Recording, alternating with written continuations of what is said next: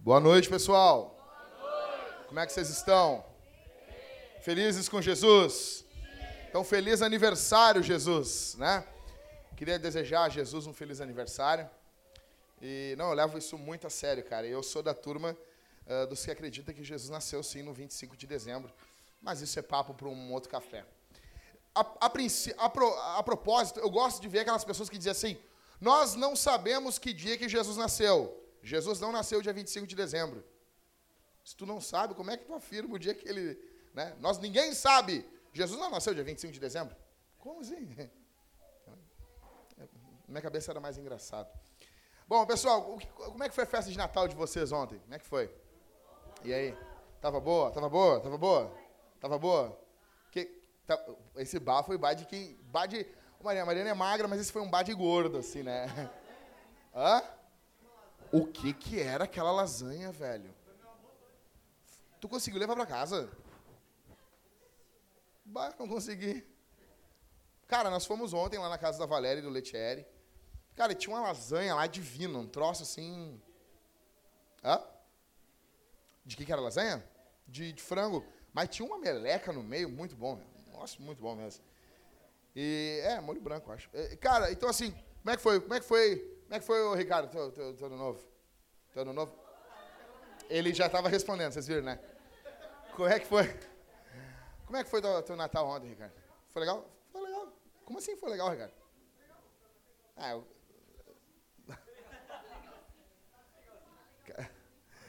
Como é, como é que foi teu, Liscano? Tocou gaita ontem? O pai do Liscano é galdeirão. Assou o churrasco? Pessoal, não sei se vocês sabem, o, Liscano é cozinheiro, ele cozinha. Manda os pratos para mim lá, as fotos, né, Liscano? É, guria que casar contigo vai estar tá casando bem, né? É, óbvio. É óbvio. E deu uma mordidinha no B, assim, ó. Que droga, né? Bom, cara, então foi muito legal o nosso Natal ontem. Eu me lembro que Natal na minha casa era sempre um momento de, de muita celebração, muita festa. Minha mãe nunca deixou passar uh, essa data. Em tempos muito difíceis, a gente comemorava o Natal com árvore, com tudo que tinha direito, botava aqueles pisca-pisca, sabe? Que tem aquele pisca-pisca bagaceiro, se você usa, me perdoa, cara, me perdoa. Mas aquele que pisca, tem uns pisca grandão, assim. Cara, uma vez eu cheguei na casa de um amigo meu, tava um pisca vermelho na casa dele. Eu disse, cara, parece uma boate isso aí, cara, tira isso daí. As pessoas botam uma, uma lâmpada vermelha grandona no, na porta da casa, assim. O que, que parece isso, rapaz? Não, então assim, Cara, tinha uns pisca-pisca, umas musiquinhas de Natal, era muito legal. Sempre quando eu lembro da minha infância, eu me lembro de festas reunidas na casa da minha avó. Os primos todos. Os primos todos brincando na casa da avó, todo mundo brincando lá. E eu me lembro que era o dia que eu podia ficar acordado até tarde. E isso era muito bom.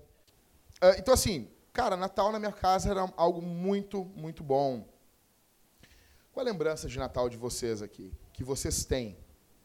Vocês têm lembrança de Natal na vida de vocês? Ou o Natal para vocês é, é apenas uma data que vocês ficam mais melancólicos assim? Vocês ficam tristes, lembram de alguma perda, lembram de alguma desgraça e vocês ficam tristes. Em que, que a gente baseia o nosso Natal? A gente baseia o nosso Natal nos acontecimentos cruéis que a gente teve na nossa vida em lembranças passadas ou naquilo que a Bíblia diz que o Natal é. Então, eu tenho boas lembranças para falar sobre o Natal na minha infância. Tenho ótimas lembranças. Os melhores dias da minha vida, quando era criança, eram na época de Natal. E a minha família, é, é a época que eu, eu sou da época que o cara tinha que dormir nove da noite. Entendeu? Tô eu lá, assim, conversando, Aí tava minha mãe, meu, meu padrasto falando, aí eu me meti na conversa, pá, um tapa na boca, assim, sabe? E, e no dia estavam fazendo uh, frango à milanesa, sabe? Eu fiquei com a cara cheia de farinha, assim, sabe? A é, criança se metia nas conversas, assim, dos adultos era... Ah, isso aqui... Ah, pá! Uh, beijo, assim, desse tamanho, assim. É, é uma época boa. Então...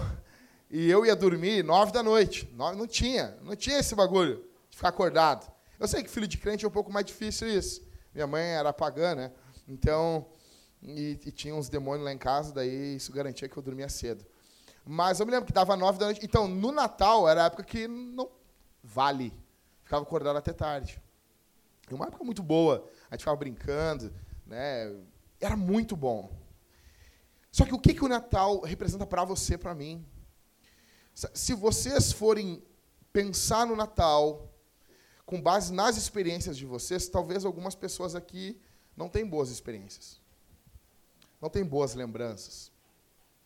Alguns aqui podem chegar nessa época do ano e ficar melancólicos. Ficar, poxa, que droga. Um período complicado de estar vivendo assim. Já conhecem pessoas assim? Que ficam melancólicas no final do ano? Conhece? Vocês conhecem? Pessoas que ficam tristes. Ficam tristinhas. E vão ficar. Daí ouve. Aí, aí quando toca, né? Então é Natal. Aí, bah! Aí tá feito, né? A festa cristã. Nossa. Aí dá vontade de cortar os pulsos mesmo, né? né?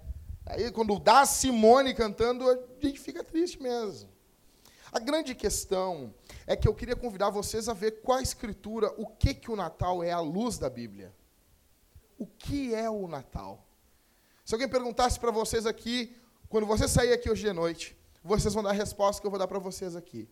O que é o Natal? O que é o Natal? Em primeiro lugar, ou melhor dizendo, o, o, o tema desse sermão vai ser assim: o que o Natal nos diz? Ou para os mais clássicos, o que nos diz o Natal? Acho que é mais legal, né, Mike? O que nos diz o Natal? Né? Então, o que nos. Então, então assim, Christopher, vai, vai ser a versão clássica, tá? O que nos diz o Natal?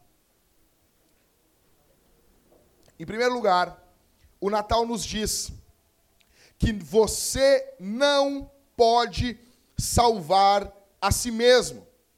Em primeiro lugar, o Natal diz para você e para mim, o Natal grita que nós não podemos nos salvar a nós mesmos. Lucas 1,35 diz: O anjo respondeu: O Espírito Santo virá sobre ti, e o poder do Altíssimo te cobrirá com a sua sombra. Por isso, aquele que nascerá será santo e será chamado filho de Deus. Lucas 1:35. Jesus veio do céu. Isso não é gerado por Maria unicamente. Isso não é fruto de uma relação sexual, isso não é fruto de uma união de um homem com uma mulher. Nós não produzimos a salvação. Você e eu não produzimos a salvação. A salvação é obra de Deus, é opus dei. A salvação é uma obra feita pelo Espírito Santo. Você e eu não produzimos a salvação. E talvez você esteja aqui hoje de noite pensando assim: ah, lá vem de novo falar sobre isso. Sim, esse é um assunto central na Escritura, porque eu e você esquecemos disso. A salvação não vem de nós. Nós não podemos salvar a nós mesmos. Nós somos filhos de Adão. Você nasceu debaixo de pecado. Eu nasci debaixo de pecado. Nós nascemos debaixo de maldição. Nós precisamos de um Salvador. E nós passamos a vida toda, Helison, nos agarrando em vários salvadores. Nós passamos a vida toda, Ivan, nos agarrando em várias coisas. É no marido, é na esposa, é no trabalho. São em vários salvadores nós tentamos nos agarrar numa posição social. Eu e você temos a tendência a buscar salvadores da política direita, esquerda. Por que, que essas duas visões políticas, elas em si, elas são fracas para expressar o reino de Deus? Porque ambas se apresentam como a salvação. São fracas, não podem salvar. Uma pode ser melhor do que a outra, mas ambas são insuficientes para trazer resposta à humanidade. O problema do, da humanidade, em primeiro lugar, não é econômico. O problema da humanidade é espiritual. A humanidade está distante de Deus. E nós sabemos disso. Olha aqui para mim. O que, que é o Éden? Deus faz o Adão pelo Adão lá. E daí, dá uma mulher bonitona e pelada para ele. Estão felizes, não? Estão felizes, né? Estão felizes, cara. Imagina, sem pecado, sem ninguém encher o saco, sem vizinho com música alta. Estão felizes. Sem ciúme, porque não tem como comparar ninguém com ninguém. Estão felizes. Só que vocês já notaram uma coisa? Que a humanidade, ela vive tentando voltar para o Éden, porque o homem sabe que tem algo errado com ele. Nós sabemos que tem algo errado com a gente. O cara pode ser não cristão, mas ele faz de tudo para fazer. Eu quero um mundo melhor. Fala com o ateu. O ateu vai dizer assim: Eu quero um mundo melhor. Fala com o político. Eu quero. O Marquesan, que ganhou agora aí, o prefeito. Eu quero uma Porto Alegre melhor. O Melo falava a mesma coisa, então, a política é tudo igual. Eu quero uma Porto Alegre melhor. Por quê? Nós temos noção nós temos noção que tem algo errado com a gente. E nós ficamos correndo para cima e para baixo atrás de um Salvador. Talvez você começou a sua leitura bíblica há pouco tempo. E você passou por alguns personagens bíblicos. E você pensou assim: ou oh, esse cara poderia salvar a humanidade. Se eu fosse parecido com ele, eu seria um cara legal. Quantos aqui não queriam ser parecido com Davi? Quantos não queriam ser parecido com Moisés? Quantos não queriam ser parecido com Ezequiel, com Jeremias, com Daniel? Quando a gente olha para a Escritura, nós vemos que nós precisamos de um Salvador. Abrindo a Bíblia em Gênesis, nós olhamos para Adão. Deus faz Adão, e Adão não é suficiente. Presta atenção aqui. Adão não foi suficiente para nos salvar. Nós precisamos de alguém que obedecesse o Senhor no jardim. E quando veio o jardim para Adão, Adão não obedeceu. Então vem Abel. Caim vai e mata Abel. E nós pensamos: ah, Abel, sofrido, morto, ele pode nos salvar. Mas o sangue de Abel clama por condenação. Abel não é suficiente. Nós precisamos de alguém que o seu sangue clame por justificação. Abel não é suficiente, então vem Abraão. Aí Deus chama ele, manda ele para uma terra diferente. Só que a gente vê na Escritura que Abraão não é suficiente. Nós precisávamos de um missionário que não apenas deixasse a sua casa terrena, Vem Isaac. Quando Abraão vai matar Isaac, a gente pensa, poxa, pode morrer no nosso lugar. Só que Isaac é pecador. Nós precisamos de um Isaac melhor. Isaac não é suficiente para nos salvar. Então vem Jacó. Mas não, Jacó não é suficiente. Nós precisávamos de alguém que lutasse com Deus e recebesse o golpe do juízo de Deus por nós. Jacó não é suficiente. Nós precisávamos de alguém, então nós vemos na escritura José. Um cara que obedece a Deus, um cara que faz, que acontece, que faz isso, aquilo, aquilo outro. Só que José não é perfeito. Nós precisávamos de um rei que perdoasse a nossa traição, não só dos seus irmãos. Então a Bíblia apresenta Moisés, um homem manso, um homem inteligente, só que a gente vê no decorrer da história que Moisés não é suficiente. Nós precisamos de um Salvador melhor. Moisés não consegue, nós precisamos de um mediador melhor do que Moisés, que retirasse a nossa culpa, e Moisés não consegue fazer isso. Então a Bíblia apresenta Jó, um homem que está sofrendo, um homem que está sofrendo terríveis provações. Só que Jó peca, Jó não é perfeito, Jó em alguns momentos murmura, mas nós precisamos de um homem como Jó, só que sem pecado, que venha orar, passar por toda essa agonia e ainda venha interceder pelos seus amigos. Então a Escritura apresenta Davi, um homem diferente, um homem segundo o coração de Deus. Mas Davi cobiçou uma mulher que não, é ele, que não era dele e mandou matar o marido dela. Então Davi não é suficiente. Então a Bíblia apresenta Jonas Deus manda Jonas pregar em Nínive. E Jonas vai embora, não pregue em Nínive. Fica claro que nós precisamos de alguém melhor do que Jonas. Jonas não é suficiente. Nós precisamos de alguém que fosse lançado à morte para termos vida. Então a Bíblia apresenta Jeremias. Nós precisávamos de um profeta que falasse com, falasse com lágrimas nos olhos por nós a Deus. Jeremias não é suficiente, então a Bíblia apresenta Ezequiel.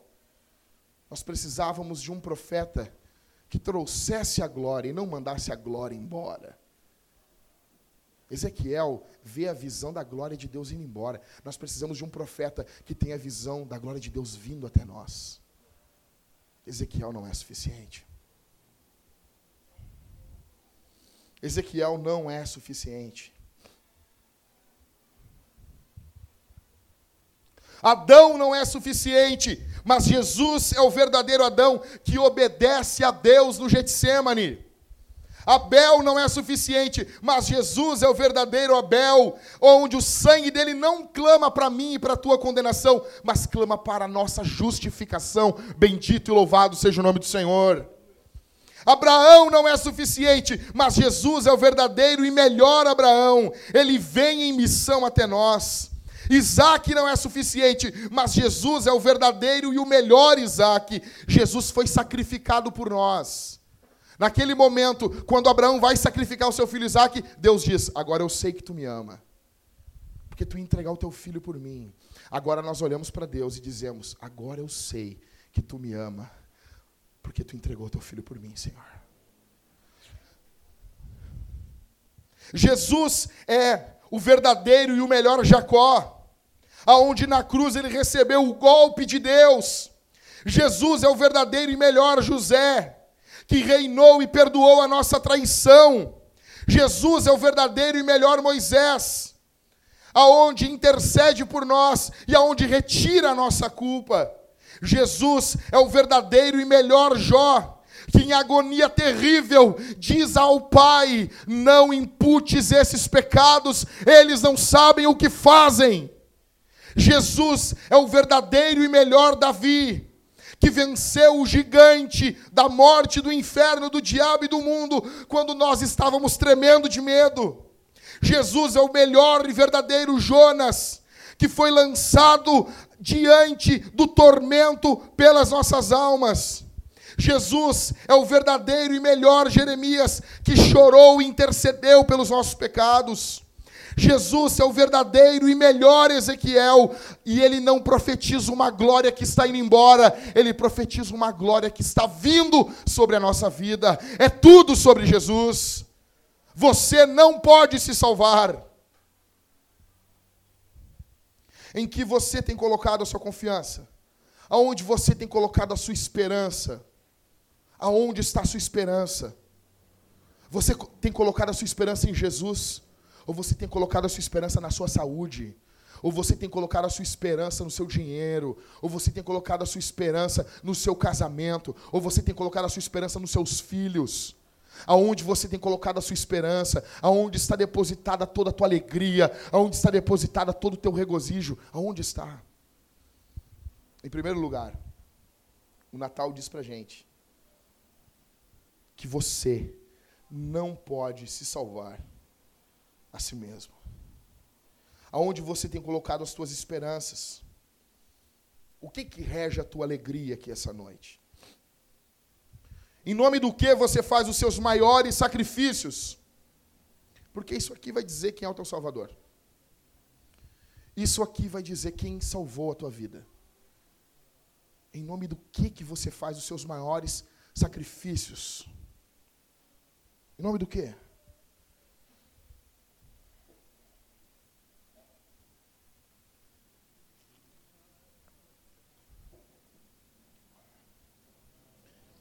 Em segundo, o que o Natal nos diz?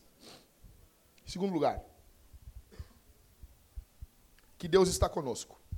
Nota aí. Em segundo lugar, o Natal nos diz, anota aí, anota aí, rapaz. Tu não está anotando. Meu Deus do céu. Meu Deus do céu. Está anotando, Liscano? Está anotando? Tu anota, cara. Tu anota. Anota, Exu. Anota em nome de Jesus.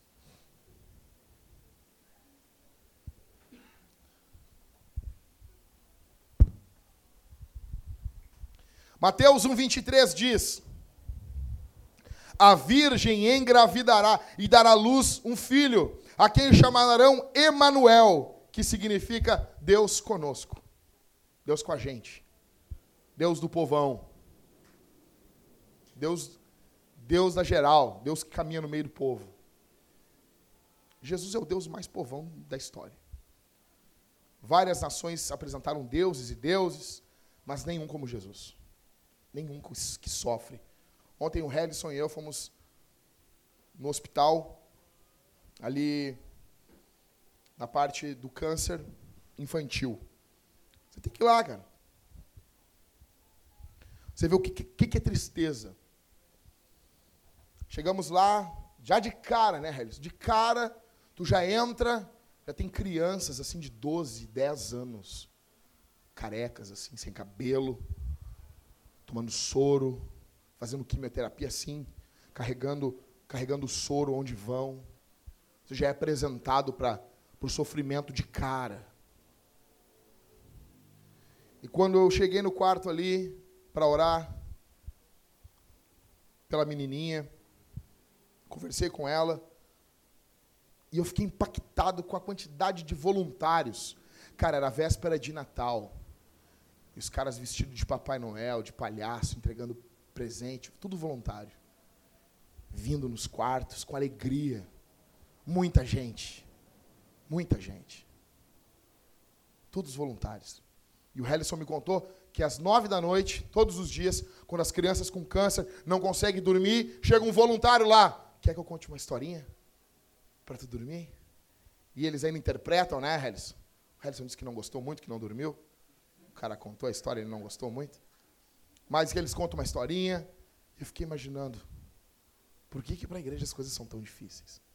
Para a gente fazer algo, para pregar o evangelho é tão difícil. Para fazer o nome de Jesus. E eu estou ali conversando com a menininha, e ela está com dor, estava com abscesso, e ela reclamava de dor, sete anos, o cabelinho bem ralinho. E quando nós saímos e deparamos com a mãe dela, e ela veio conversar com a gente, era véspera de Natal, eu olhei para ela e disse assim, ó, quero falar para ti uma coisa. Feliz Natal. Lembra de Jesus. Jesus é o único Deus que sofre junto com a gente. É o único Deus que entra no nosso sofrimento e sofre junto com a gente. Jesus não estava brincando quando veio esse mundo. Ele veio aqui e sofreu mesmo. É isso que o texto bíblico está dizendo. O nome dele vai ser Emanuel, Deus conosco. Não é um Deus longe que fica gritando mandamento, mas não vive aquilo junto com a gente.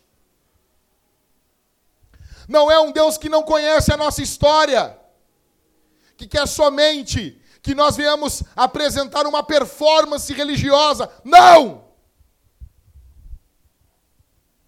Não é um Deus que não conhece o que é chorar, o que é lágrimas. Alguns vão dizer, ah, mas Jesus não é bem Deus mesmo. Colossenses 2,9 diz: Pois nele habita corporalmente toda a plenitude da divindade. Pois nele, em Jesus, habita corporalmente, em Jesus, habita no corpo, corporalmente, toda, toda, toda toda a plenitude. É toda plenitude, para deixar claro, né, Paulo? A plenitude da divindade habita em Jesus. Ele é Deus conosco. Jesus é Deus com a gente. Quando eu passo os momentos mais tristes e angustiantes da minha vida, eu lembro do Natal. Jesus veio.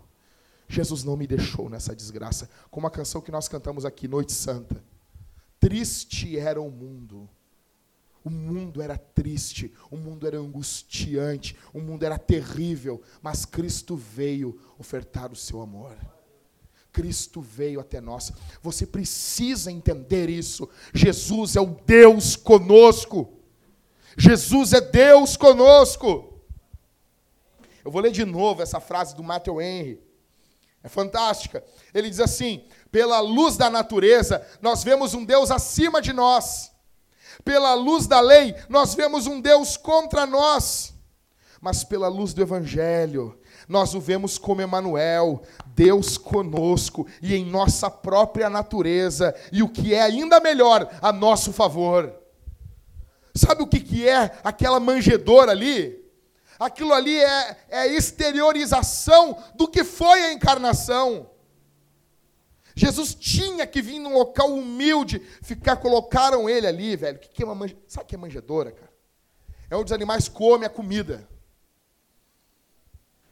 Ele chega ali, não tem lugar para ele, não tem lugar para Jesus. Você tem que entender, quando Deus se fez homem e veio aqui, não tinha lugar para Deus, o Deus homem na nossa vida. Não tinha. Aquilo ali é exato, é o exato retrato da tua e da minha vida. Que, que ofertaram para ele? Tem um estábulo, tem uma manjedoura.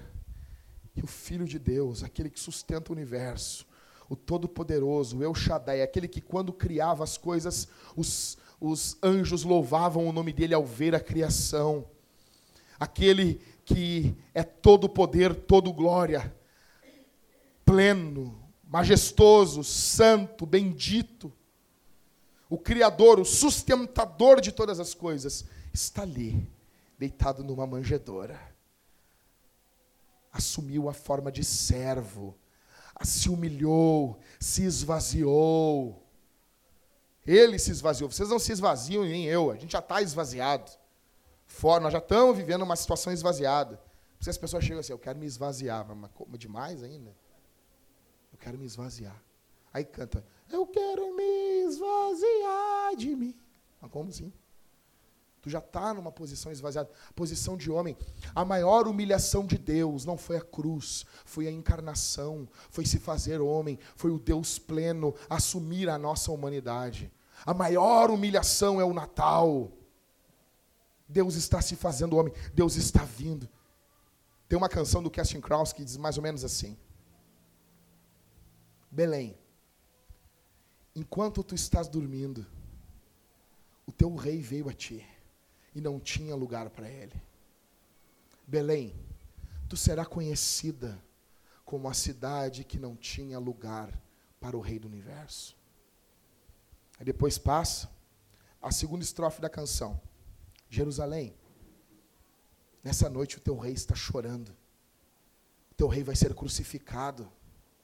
Jerusalém, tu vai ser conhecida como a cidade que crucificou o rei da glória e encerra dizendo para a nossa geração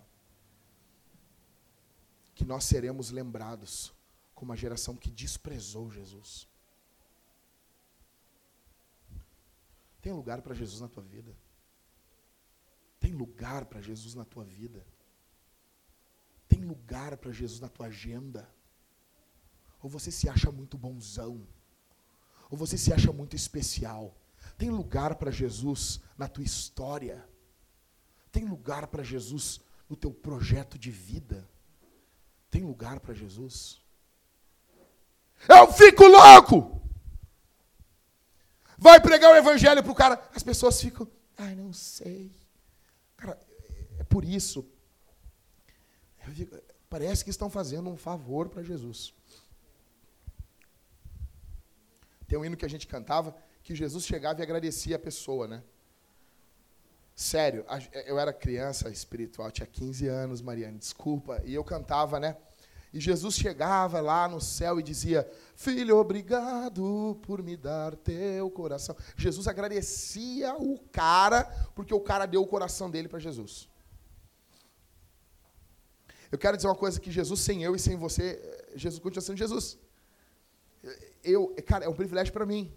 É um privilégio para mim estar com vocês aqui essa noite. Porque eu não sou bonzão, sou um desgraçado. Entendeu? É só Jesus, é só Jesus. Eu, sem Jesus, eu sou um nada, sou esterco. Jesus sem o Jackson é Jesus. A boa notícia é que Jesus não precisa de você. Se Jesus fizer assim, ó, e você acabar. Sabe o Supernatural? Já viram quando os caras explodem as pessoas? Assim, né? O cara puf, explode os corpos. Mas Jesus fizer isso assim, um dia com o Cauê, assim, digamos, um exemplo, né?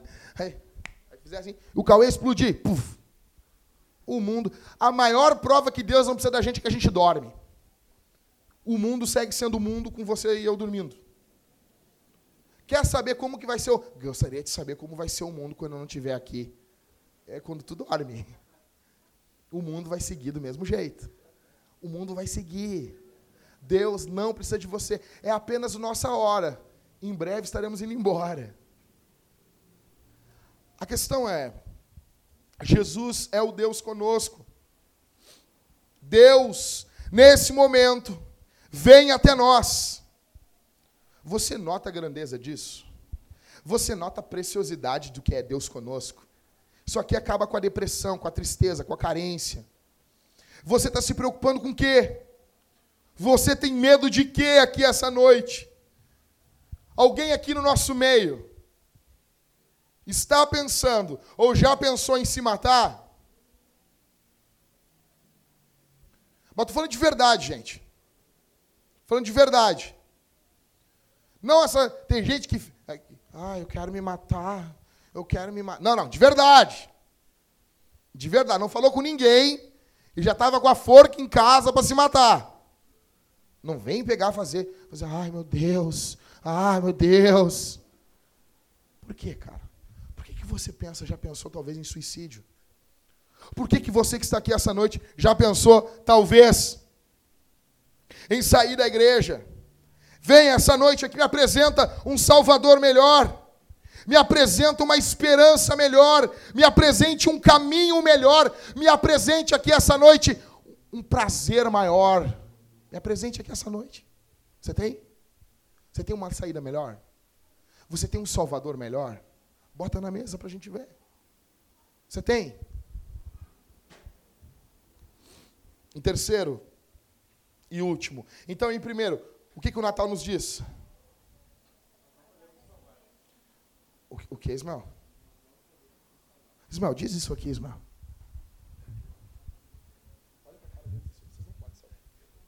Vocês não podem se salvar. Vocês não podem se salvar.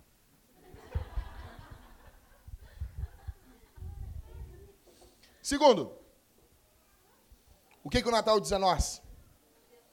Deus está conosco. Essa é, uma, essa é a melhor notícia do dia. Essa é a melhor notícia do dia. Em terceiro e último, anota aí. O Natal nos diz que Deus está em missão. Não, anota aí, velho. Anota aí. Anota. Tu não está anotando, Cauê?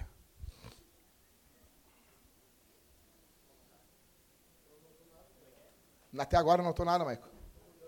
Eu não entendo. Eu não entendo um mundo, um mundo, um mundo como esse. Christopher, eu preciso daquelas folhas. Preciso, Christopher. Em terceiro e último, Deus está em missão.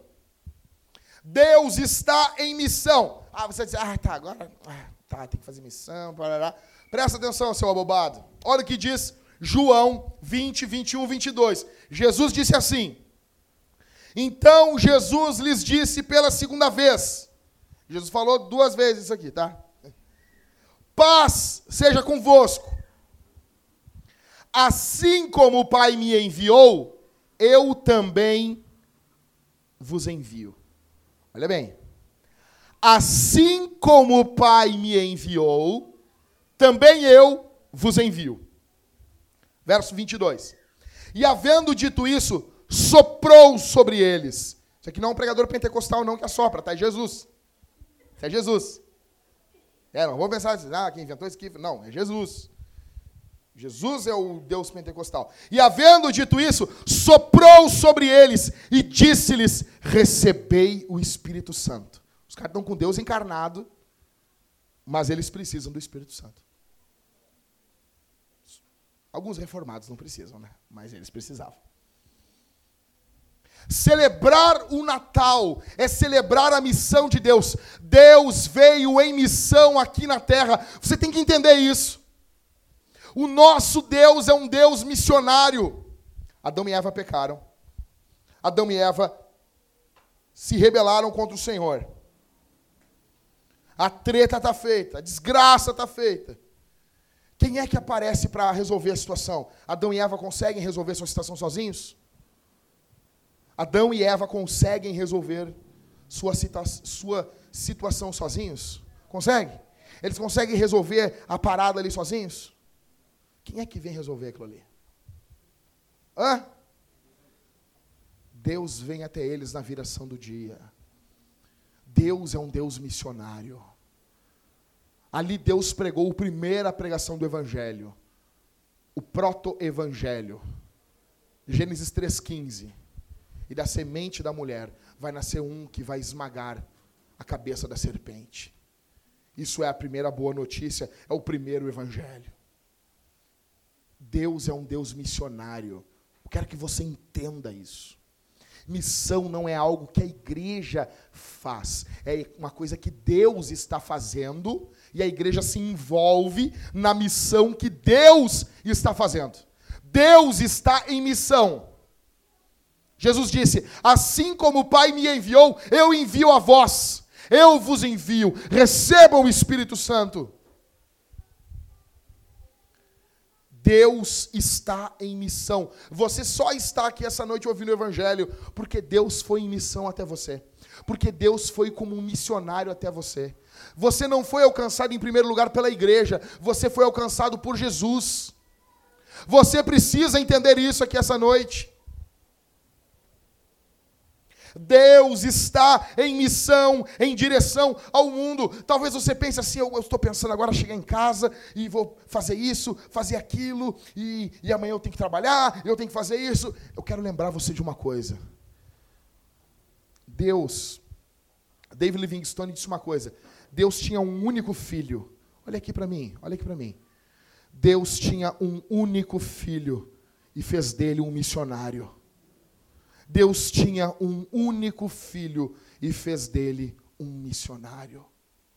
Missão é algo sério.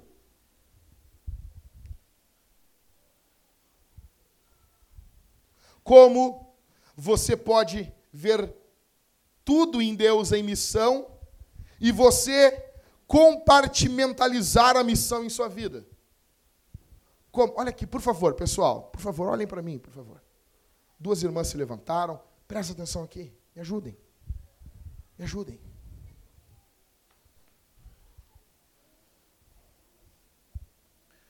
Como que nós podemos ver tudo em Deus em missão? E nós botarmos a missão num canto da nossa vida. É para todo mundo isso aqui, gente. Isso aqui é para todo mundo, gente. Isso aqui é para todos nós. Como que eu posso ver que tudo em Deus está em missão e a missão é apenas uma partezinha na minha vida. Como? Como? Como você pode não se envolver com missões? Você vai dizer o que para Jesus quando chegar no céu? Se chegar. Você vai dizer, você que não prega o evangelho para ninguém, tá? Então, eu quero dizer para todo mundo aqui, e vocês têm desculpa a dar com pau. Só que diante de Deus ninguém vai ter desculpa. Nós não teremos desculpa, Michael. Nós não teremos desculpa diante do Criador dos céus e da terra. Nós não temos nada para dizer diante do Senhor. Você não tem as desculpas, vocês dão para pastor, vocês dão para chefe, vocês dão para marido, para mulher, mas diante de Deus a gente não vai dar desculpa, gente. Não tem desculpa diante do Criador. Vocês vão dizer o quê? Olhar na cara de Jesus e dizer: O teu nome não era tão glorioso. Eu tinha mais prazer no dinheiro, Jesus. Eu tinha mais prazer em ter as coisas. Eu tinha mais prazer em outras coisas. Eu não tinha prazer no Senhor. O teu nome não carregava tanta glória, tanta beleza. Eu queria fazer o meu nome grande. Eu queria fazer o meu nome célebre entre as nações. Jesus, Jesus, me desculpa, mas eu tenho que te falar uma coisa, Jesus. Você foi um salvador fraco. Você foi um salvador que não me salvou por completo. Jesus, deixa eu dizer uma coisa para você. Você não tinha tanto poder assim como o Senhor anunciava na sua palavra. E eu não tinha prazer nenhum em anunciar o teu nome. Você vai dizer isso diante de Jesus? Você vai dizer o que diante de Jesus? Se as coisas por dinheiro, eu estava conversando com quem? Acho que foi com o Helison ontem. Se foi, acho que foi com o Helison. Cara, não é nem não é nem um milhão. A gente brinca aqui na igreja com um milhão, um milhão, um milho grande, um milhão. Estou falando velho, 50 pila. 50 pilos, nego ferrado de grana. Tu nega, chega pro cara, te dou 50 pila para cada vez que tu falar de Jesus. Ia ter gente rica aqui no nosso meio. Por quê? Porque o amor ao dinheiro fala mais alto do que o amor por Jesus. E você tem que deixar isso te incomodar hoje e antes do juízo final. Você está querendo não pensar nessas coisas? Pense nisso. Pense nisso em nome de Jesus. Não deixe isso para os últimos dias. Deus é missionário.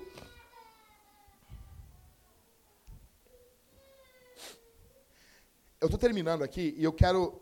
Eu tenho um argumento que se um dia eu for fazer uma, uma eu vou fazer ainda uma, um TCC sobre isso, alguma coisa. A minha tese é que todo ser humano é um missionário. Todo ser humano é um missionário. Isso é uma tese minha. Todo ser humano tem missão.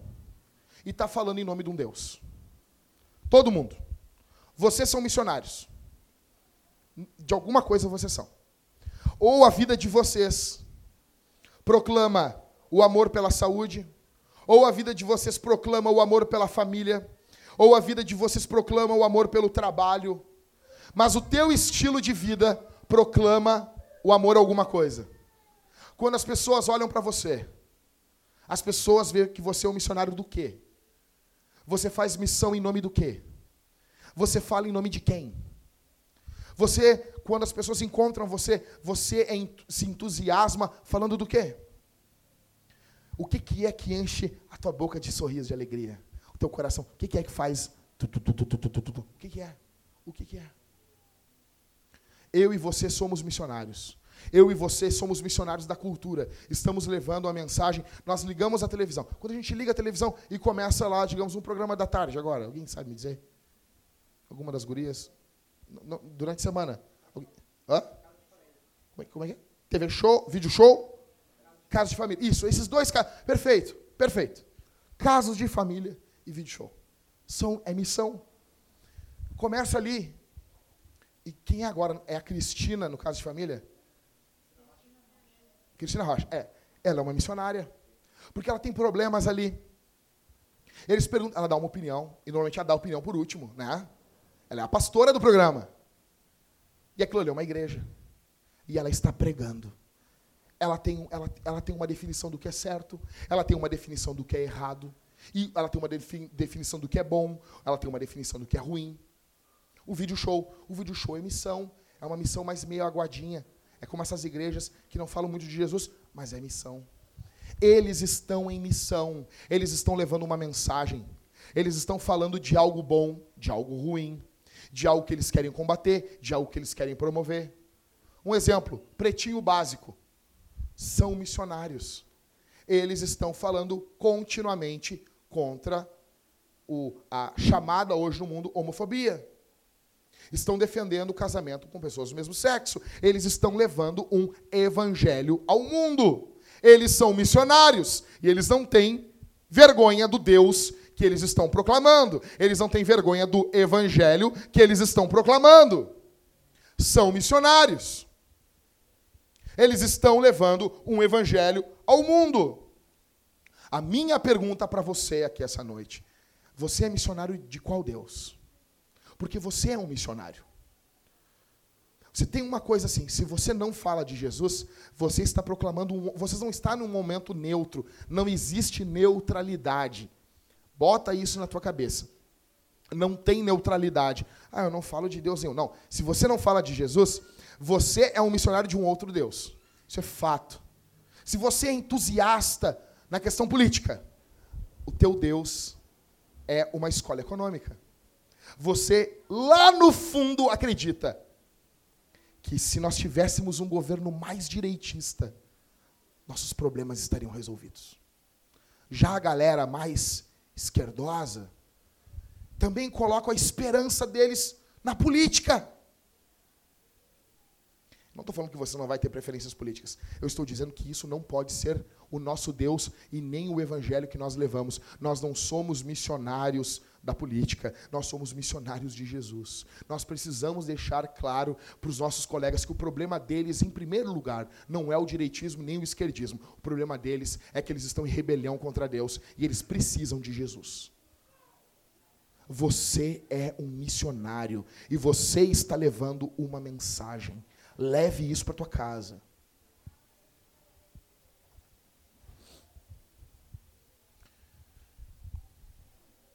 Resumindo, encerrando. É pecado se você veio aqui essa noite, no nosso culto, e não existe lugar para Jesus na sua vida. Assim como naquela hospedaria. Se você entrou aqui essa noite, você vivendo para você. Você vive para você. Você vive para a tua vida. Você vive só para as tuas necessidades. Você não vive para alguém maior do que você. É pecado. Eu quero que você entenda isso. Que você está em pecado diante de Deus. É pecado vivermos somente para nós. A boa, a maravilhosa notícia é que Jesus viveu para Deus. Você tem que entender isso. O nosso problema é que nós vivemos para nós. Então nós precisávamos que um homem viesse ao mundo e vivesse uma vida devotada a Deus.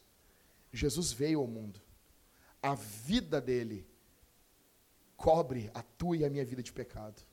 Aqueles que estão em Cristo têm essa vida perfeita de Jesus sendo e fazendo toda e total diferença em suas vidas. Você e eu vivemos a vida toda para nós. A boa notícia, o Evangelho, é que Jesus viveu para Deus. Jesus viveu para o Senhor. E em Jesus existe perdão. E em Jesus existe transformação. E em Jesus existe redenção. E em Jesus existe mudança. E em Jesus existe perdão, misericórdia e graça em Jesus, em Jesus, em Jesus.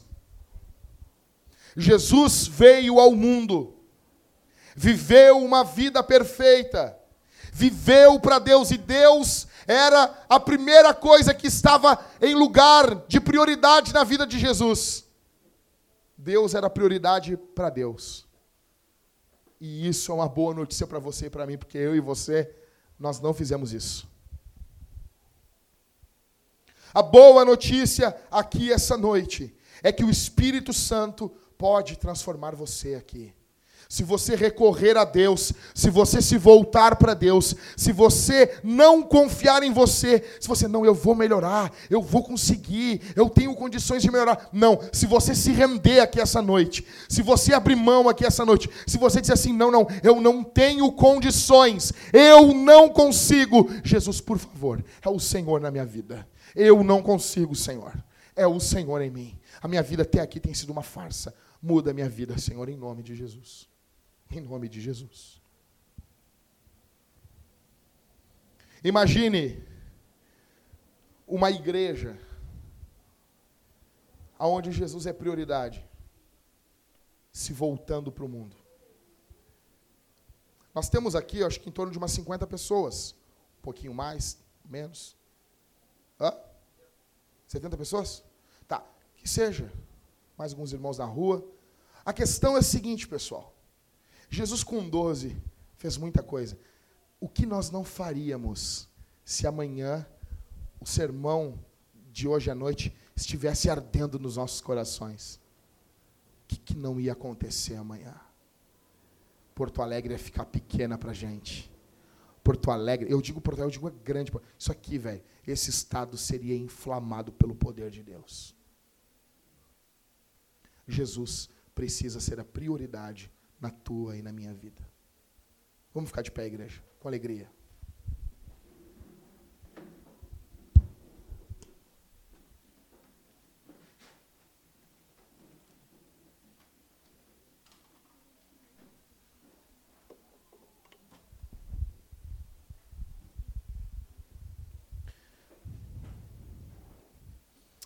Senhor, obrigado pela tua palavra. Obrigado pelo teu evangelho. Tu és um Deus bondoso, um Deus justo, um Deus santo.